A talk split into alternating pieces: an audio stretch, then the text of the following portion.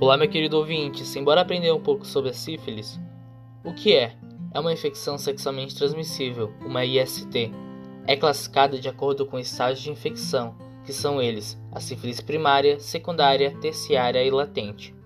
É causada pela bactéria Treponema pálido. Só é contagiosa nos estágios primário e secundário, e raramente durante o início do estágio latente. Por poder ser congênita, pode ser passada de mãe para filho durante a gravidez ou parto. Como se contrai? A principal forma de transmissão da sífilis é por meio da relação sexual sem preservativo com alguém infectado e pode ser transmitida para criança na gestação ou no parto, e raramente pode ser transmitida pelo beijo. Quais são os sintomas?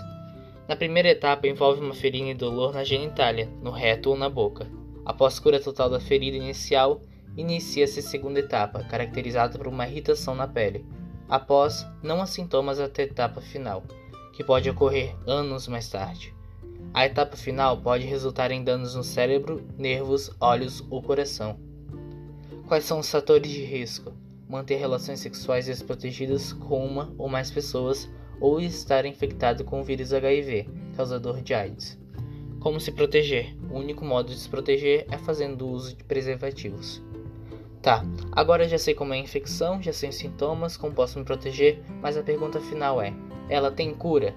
Se for diagnosticada em sua fase primária ou secundária, possui altas chances de ser tratada e curada. Em fase terciária, tem tratamento mais difícil, porém ainda pode ser curada.